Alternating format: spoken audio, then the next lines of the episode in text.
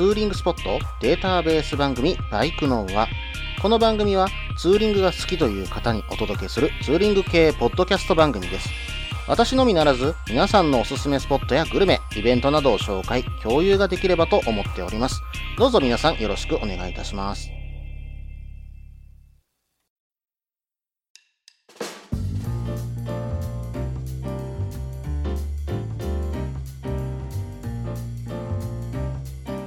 ごきげんよう。さあ、始まりました。バイクのは第143回ですね。お相手は忍者650に乗るタククロです。どうぞよろしくお願いいたします。ということでね、始まりましたバイクのは、はい、えー、今回はですね、オープニング、えー撮っていこうと思うんですけども、私の方のね、えー体調も、まあ、だんだんと良くなってきております。うーん、まあ、でもね、もうすぐちょっと体調不良になって1年ぐらいになるんですけども、まあちょっとね、去年の6月からだいぶね、体調崩してたんですけども、うん、まあある程度ね、えー回復しつつあります。まあちょっとね、その件でいろいろと仕事ができなかったりとか、まあちょっとね、えーツーリングの方にもなかなか長距離が走れないっていったような状況ではあったんですが、まあこの度ですね、リハビリも始まりまして、えー少しずつね、忙しくなってきた今日、昨今でございます。まあ当初はね、こんなにね、体調不良が長引くと思ってなかったんですけども、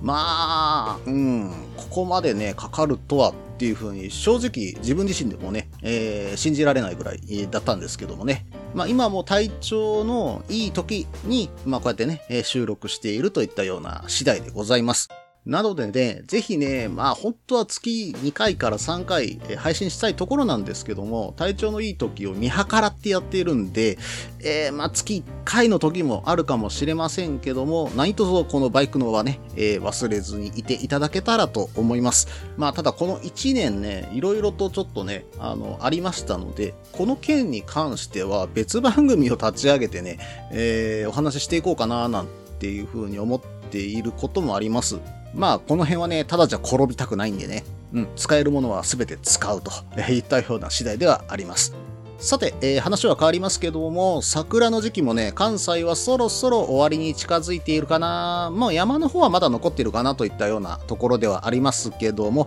皆さんお花見ツーリングは行かれましたでしょうか？私もね、今回はこの体調不良がね、少しいいというか、うーん、まあ、私のね、えー祖母の家を使って、え2泊させていただきまして、えー長距離ではあるんだけども、まあ、1日150キロ圏内に抑えて、ツーリングをね、えーちょっと計画してお花見ツーリングにね、行ってきました。そのあたりはね、コーナーで話そうと思いますけれども、皆さんはそういったね、お花見ツーリングいかがでしょうか？ぜひね、あの、お花見ツーリングとかね、あの、春のツーリング、ここに行ったとか、美味しいものを何かね、えーいろいろ食べたっていうようなね、お話がありましたら、えーバイクの宛てにぜひお便りいただけたらと思います。はい、それではね、コーナーに行ってみましょう。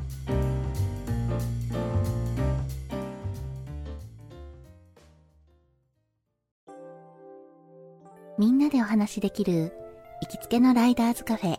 ネットに作りませんか？バイク系雑談番組、アットみずき。この番組は、プレゼンターの私、みずきがお話しするだけでなく、リスナーの皆さんにもコメントで参加していただき、バイクに関するお話をしていく、インタラクティブ型バイク系雑談番組です。近況やお題から始まった話が、どんな話につながるのかは参加する皆さん次第。アットみずきは毎週木曜日21時からツイキャスにて放送中。番組の詳細や過去放送の情報はひらがなでアットみずきと入力してウェブで検索。皆さんとお話しできるのを楽しみにお待ちしています。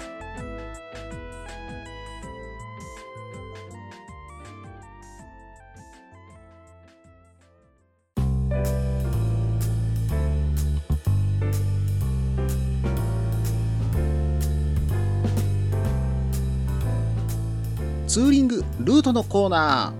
ー。このコーナーでは私、もしくは皆さんからいただいたおすすめのルート、穴場のルート、自分しか行けないけど好きなルートなどを紹介するコーナーです。今回はですね、私、タククロからですね、紹介させていただきます。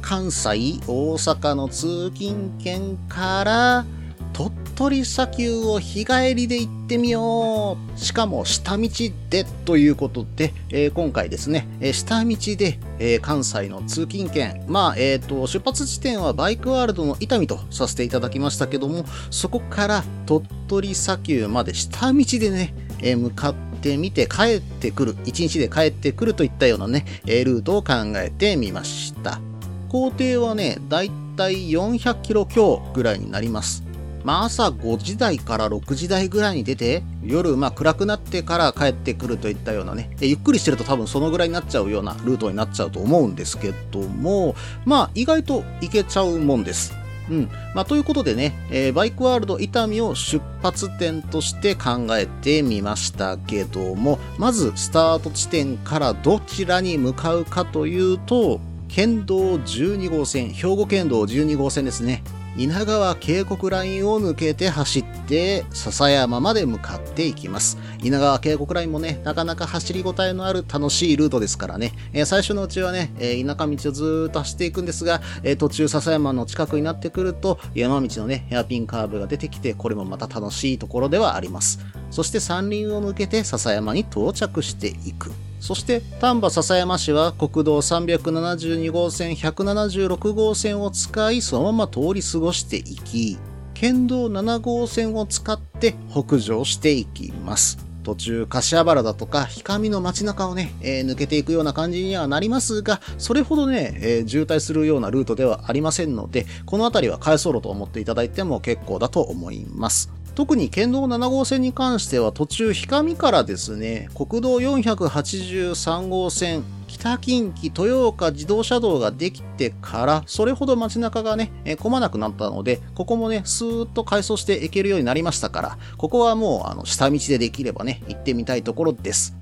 途中で、えー曲がり角があるんですけども国道427号線を朝子方面に曲がってください、えーそしてそのまま道なりに走っていきますと楽しい道が一つ待っています。遠坂峠というんですけどもここがですね田島と丹波の、まあ、境目になるんですね。でここなんですけども実は遠坂トンネルっていう有料道路ができたんですね、えーもうだいぶ前ですけどもねできたのは、えーそれのおかげでここの峠でかなりねあの交通量が少ないんですよ。まあ、あの、たまにね、あの、チャリダーさんがね、走ってたりするんで、そのあたりは気をつけていかないといけないんですけども、まあ、旧道とはいえ、遠坂トンネル自体が有料道路なので、もうバリバリ現役のね、峠道なんですよね。まあ、道路もそんなにね、うん、荒れてもいないので、本当に走りごたえのある峠道となってますから、ここはね、一回行ってみてください。なかなかね、楽しい峠になってますよ。まあ、今回ね、あの、行きも帰りもこの道は、えー実は使います。で、えー帰り辛い場合は、遠坂トンネルをね、えー使っていただけたらと思いますね。ただ峠が楽しくてしょうがない、コーナーリングが楽しいという方は、ぜひ一度走られてみてください。で、この映像はですね、えーっと、YouTube の方でも上げておきます。え5月の YouTube になると思うんですけども、遠坂峠を走ってみたっていうね、えー元ボケの方で、え YouTube の方で流させていただきますので、ぜひね、えご覧ください。そしてここからですけども、北近畿道の無料区間を利用します。えー三東インターチェンジから、えー国道483号線北近畿道に乗りまして、八日氷ノ線インターまで走っていきます。まあ、ここはね、もうトンネルだらけの道路なので、面白みはないかと思いますけども、まあ、ちょっとしたショートカットと思ってください。そして、八日氷ノ線インターから鳥取方面へね、向けて9号線を、国道9号線をね、走っていくと、えー、八日田島蔵という道の駅がありますが、ここで休憩してもいいかなと思います。えーここにはね、足湯もありますんでね、ちょっとした疲れを癒すにもいいかもしれません。もしくは、もう少し走っていって、関宮ループ橋を通り過ぎ、まあ、この関宮ループ橋もなかなかね、上から見ると迫力あるんですけどもね、はい、えーこれを通り過ぎて、道の駅村岡ファームガーデンまで行ってもいいかもしれませんね。ここで休憩を取るのもありかと思います。まあ個人的には関宮ループ橋結構好きなんですけどもね。うん、まあ走ってて非常にね、はい、あの、くるっと回るのは楽しいじゃないですか。伊豆の方とかにもありますけども。うん、まあこういった珍しい道路も走ることができますので、この9号線を走ってみてください。そしてそのまま国道9号線を北上していきます。えー、そうするとですね、湯村温泉に到着します。湯村温泉はね、なかなか風情のある、えー、温泉街となってますんでね、ぜひね、寄って行ってみてください。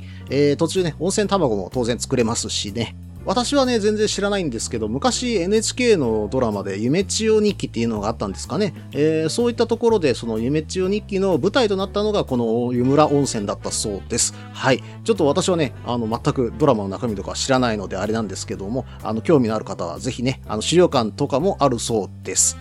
ただこの温泉街とバイク一緒に写真を撮ってあげるとかなり映えるんでね、ぜひね、寄ってみてほしい場所の一つだと思っております。さて、この後新温泉町をそのまま国道9号線で通過していきますが、ここからの話、前半が少し長くなってきましたので、続きは後半とさせていただきます。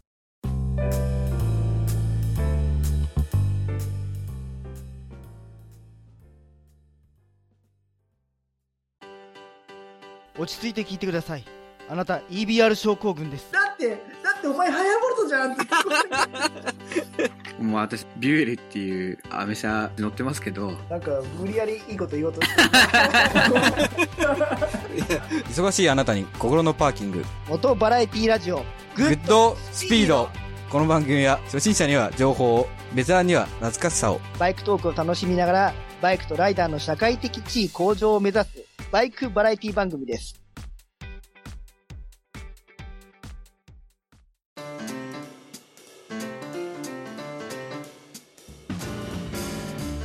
それでは後半です。新温泉町から国道9号線を使って田園風景の中をね、綺麗な田園風景の中を進んでいきます。そうするとですね、岩見町に入っていきますね。この途中にね、岩井温泉という温泉があります。え実はここの温泉、1200年前から続く山陰最古の温泉なんですね。蛇口の水はすべて源泉かけ流しというお宿まであったりします。それが岩井屋さんというお宿なんですけども、ここのお宿ね、創業130年っていうね、まあとんでもない歴史のあるね、木造3階建ての全館畳敷き、全13室の、まあ、静かな宿といったような感じになっています。1回でいいから泊まってみたい宿の一つなんですよね、ここ。まあ、泊まってゆっくり本当はしたいけども、いいお値段するんですよね。なんですが、なんですが、なんとここ日帰り入浴ができます。えー、大人1000円で、えー、12時から14時の間だけなんですけども、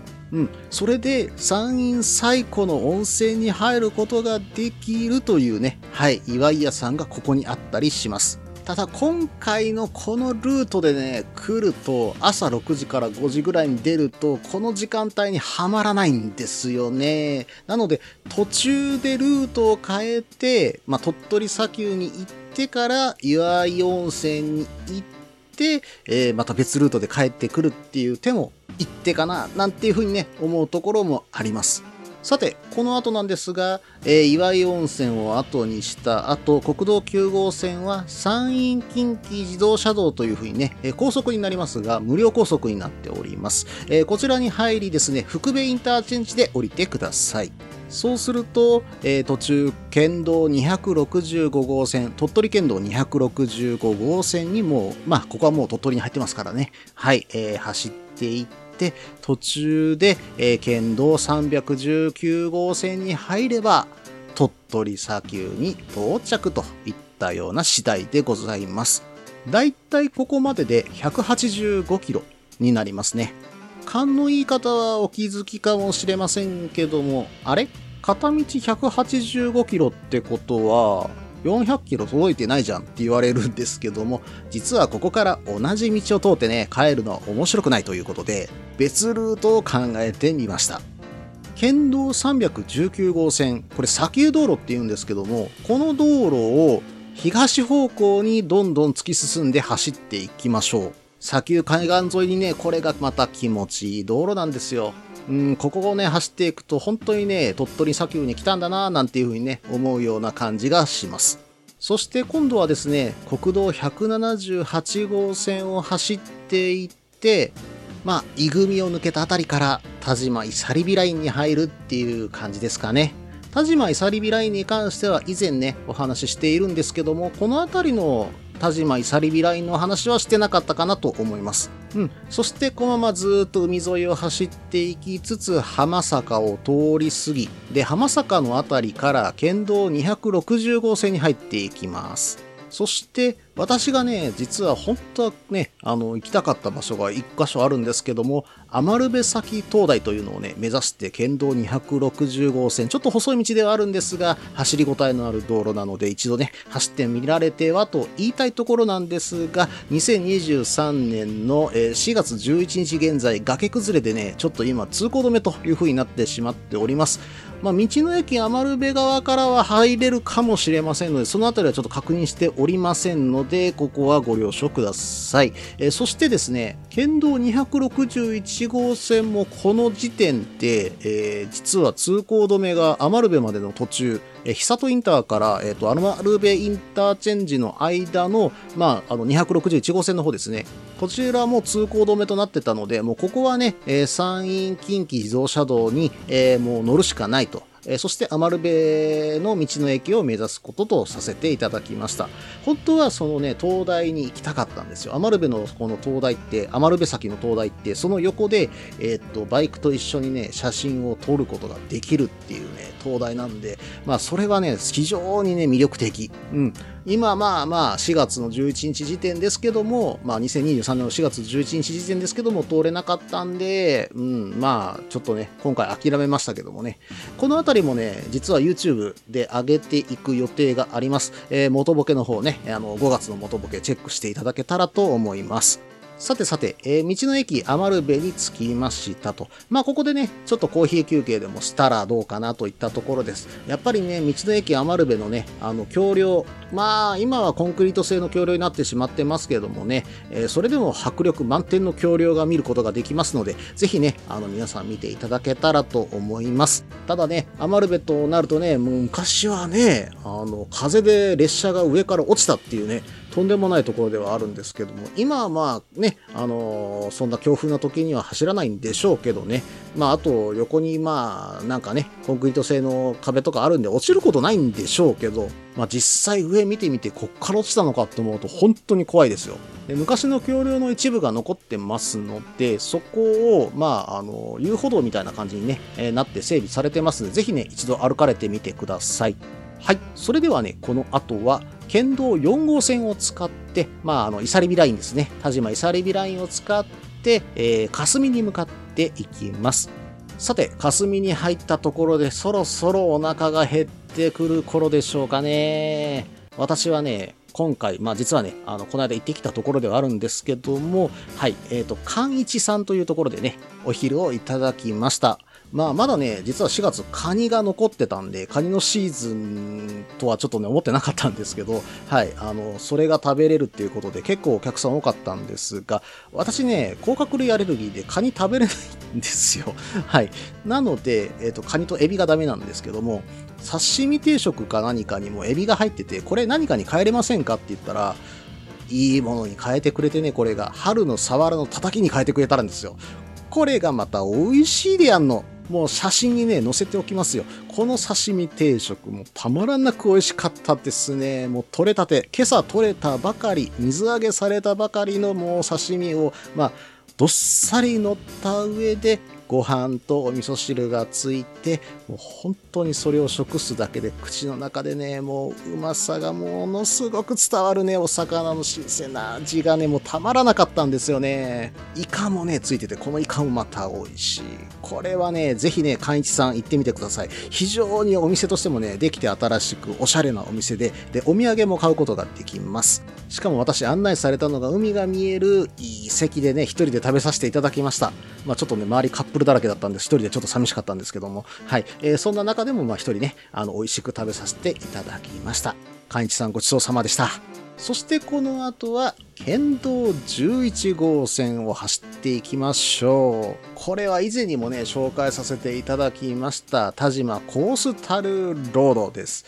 私がね、あの、ベスト3、全国の中でね、ベスト3にはね、入れたいかなって思う道路の一つでございます。もうワインディングが楽しくて、さらに横の海はめちゃくちゃ綺麗で、絶景を見ながら常にワインディングっていうね、もう素晴らしい道路なんでね、ぜひね、皆さんに走っていただきたい道路の一つと私は思っています。まあ、このお話は、えー112回かな。第112回でもしてますのでね、えーぜひね、あの、皆さんそちらも聞いてください。さて、この辺りからですね、えー竹野に入ってきます。で、竹野に入ってきたとこあたりから、城崎を目指してしまうと結構時間がかかってしまうので、県道1号線、これを使ってですね、南下していきましょう。そしてですね、途中から国道178号線に入り、県道242号線、713号線を経由して、田島飛行場、コウノトリ田島空港に向かって走っていって、田島空港インターチェンジから北近畿道に乗り、バイクワールド伊丹店へさらに帰ってくると、えーここからの道のりは、えー来た道と同じようなルートで帰ってくるといったようなルートで400だいたい5キロぐらいかなになってくるといった次第です。休憩なしで走り続けて9時間ちょっとぐらいかな。まあ朝6時に出たとして、まあ休憩ありで帰ってきたとしても夜の6時頃にはね、本当にまあ大体12時間ぐらいツーリングに行けるんじゃないかなといったようなルートになります。まあ1日走ってこれだけ走ればね、ヘッドヘッドにはなるかもしれませんけども、なかなかね、はい、あの、風情のあるルートになってますし、鳥取砂丘も見ることができるし、えー写真も撮りがいのあるルートになっているかと思います。まあ、兵庫県の田島地方、そして鳥取砂丘を満喫するルートと思っていただけたらと思いますけども、皆さんいかがでしょうか？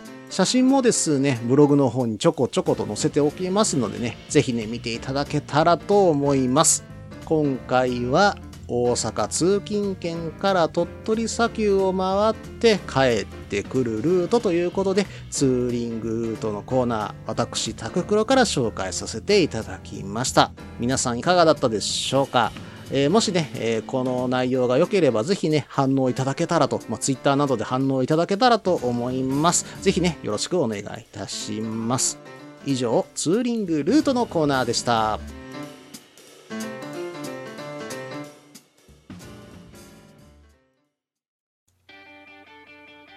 フリースタイル元バイクネットラジオ。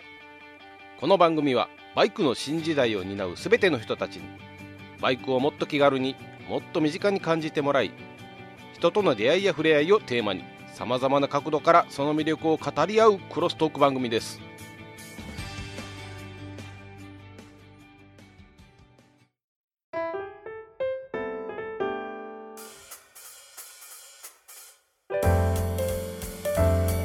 さあ、エンディングです。まあ、今回ね、ツーリングルートのコーナーでお話しさせていただいたルート、実はですね、私自身の祖母の家が田島にありまして、えーここを拠点に回れたんで、今回は、まあ、うん、まあ、その祖母の家でね、2泊させてもらったんで、まあ、回れたんですよね。まあ、体調不良で、やっぱり走れる距離が150キロぐらいしか実は正直今走れないので、とはいえね、150キロって結構伸びたんですよ。今まで100キロもやっぱりね、うん走れてなかったと思うんです正直、えーとバイカーズイントラストまでで帰ってくるだけでも精一杯っていう日も結構あったんですけども、まあ、ちょっとずつね距離が伸びているなっていう感じがね、まあ、してはいます。まあ、ただね、まだちょっと、うん、ビジネスホテルだとか、キャンプだとか、そういったところには、うん、うん、まだちょっと不安があるので、なかなか泊まれないんですけど、まあ、それができるようになってきたら、うん、まあ、最初のね、あの、今年の最初の目標として考えていた伊豆、うん、までは行ってみようかな、なんていうふうに思ってます。やっぱりね、伊豆はね、あの、関西からったらね、結構、まあ私も関西に住み始めてから、結構ね、うん、憧れの地になりつつあるんですよね。富士山自体がね、憧れの地になりつつあります。昔はね、あの山梨に住んでた時は、富士山はもう毎日見てたんで、特にね、何とも感じなかったんですけど、今思うと、うん、なんて贅沢な思いをしてたんだろうな、なんていうふうにね、えちょっと思うところもありますね。うん。で伊豆も行きたいし、山梨も行きたいし、長野も行きたいし、本当にね、行きたいところいっぱいあります。あの、関東方面にね、あの、また行ってみたいなっていうふうに思ってるのもありますしね。できれば、千葉に行ってみたいし、北関東3県もね、また回ってみたいな。で、バイクでね、実はね、北関東3県って、私 50cc でしか回ってないんですよ。当時、便利のね、えー CD50S? うん、これは持ってたんですけど、あんまりね、走ってなかったんですよね。で、できればボアップしてね、遊びたかったんですけども、まあ、ボアップしてる時間もなくてですね、80cc のキット、まあ、80cc にするキットが持ってたんですけど、まあ、それを取り付ける暇もなく、まあ、ナンバー変更する暇もなく、結局ね、誰かにあげちゃったかな。うん、まあ、そのボアップキットをあげちゃって、で、バイク自体は大阪にね、帰ってくる時に、バイク王か何かにね、ちょっと売っちゃったんですけども、うん、まあ、そうね、考えていくと、関東に、まあ、未練があるんでしょうね。まあ、関東をもっとバイクで走りたかったっていう未練が私の中でふつふつとあるんだと思います。そしてまた東北の方も行ってみたいですしね。うん。とにかく体を治してね、えーそういった、まあ、旅路をね、えーさせていただこうかなと思います。えー同じポッドキャスト番組フリースタイルのね、えー、ケンヤさんみたいに関西からね、え東北にツーリングするなんてことも私はやってみたいですよ。はい。あのルートで走っていくのは羨ましい限りですからね。うん。まあできればね、本当にあのケンヤさんみたいに7泊とかね、してみたいですよね。まあ7泊ってさすがにね、家族がいると難しいんですけどね。うん、まあ、できれば3泊でも4泊でもいいから、ちょっと走り行きたいな、なんていうふうには思います。まあ、伊豆は多分2泊で回れたらいいなっていうふうのが今のね、えー私の気持ちです。その時ね、あの、関東の皆様にお声掛けさせていただきますので、ぜひね、一緒に走ってください。よろしくお願いいたします。この番組では皆さんからのメールを募集しています。ツーリングスポット紹介のコーナーではおすすめのスポット、穴場のスポット、自分しかいないけど自分が好きなスポット、自分じゃ行けないけど良さそうなスポットなどを紹介してください。